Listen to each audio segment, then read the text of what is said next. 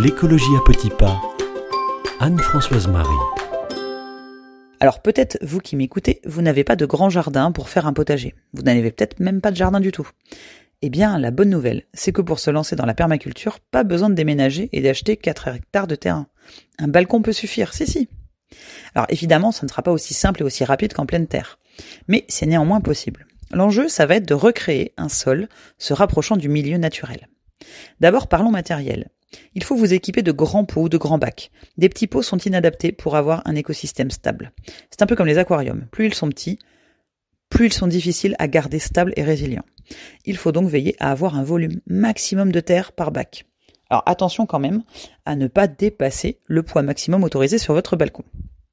Vous aurez besoin de feuilles sèches, de terre, de déchets organiques, de petites branches, de sarments. Alors quand on arrive, quand on habite en ville, il n'y a pas toujours ces matériaux à nos dispositions. Il est donc nécessaire de partir en expédition. Vous pouvez aller chercher des feuilles, des branchages, voire de la terre directement dans les parcs publics. Attention, le prélèvement dans les forêts, c'est interdit. Imaginez si chacun de nous allait chercher du bois, des feuilles, de l'humus pour faire de la permaculture, il n'y aurait plus de forêt. Mais la bonne nouvelle, c'est que beaucoup de villes proposent maintenant de venir récupérer du bois ou du bois broyé dans les déchetteries. Idem pour les composts collectifs. Si vous voulez vous lancer dans la permaculture en balcon, sachez que ça vous prendra un petit peu plus de temps qu'en pleine terre. Il est conseillé de préparer son écosystème quelques mois à l'avance. L'automne, c'est parfait, pour qu'il puisse accueillir au printemps, au printemps les plantations. Ceci dit, c'est aussi valable si vous vous lancez dans votre jardin. L'hiver et l'automne sont les saisons propices à la vie du sol, en particulier à la transformation de la matière organique en engrais.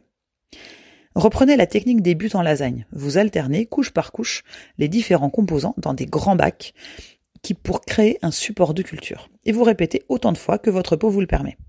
Au bout de quelque temps, après l'automne, les feuilles, les branchages ainsi que tous les déchets se décomposent et constituent une bonne base de nourriture pour tout un réseau de champignons et de micro-organismes qui va prendre vie dans votre écosystème. C'est génial, non?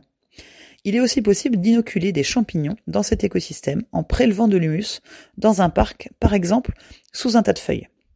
Les bactéries présentes dans cet humus vont alors recréer leur environnement naturel dans votre bac lorsque votre écosystème est créé, au bout de quelques mois, si tout se passe bien, il est conseillé de créer un système à étages.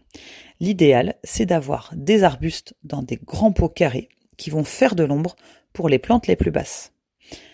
Vous pouvez aussi entourer cette zone de plantes à fleurs, comme par exemple des semences de jachère fleurie que vous trouvez facilement en magasin. Celles-ci vont attirer les insectes auxiliaires de culture qui vous aideront à protéger vos plantes. Semez alors vos légumes à la volée, en mélangeant les salades, les tomates, les radis et d'autres plantes de votre choix. Après l'apparition de jeunes pousses, pensez à enlever celles qui sont moins vigoureuses. De cette manière, vous garderez les plantes les plus robustes. Et il n'y a plus qu'à laisser faire la nature.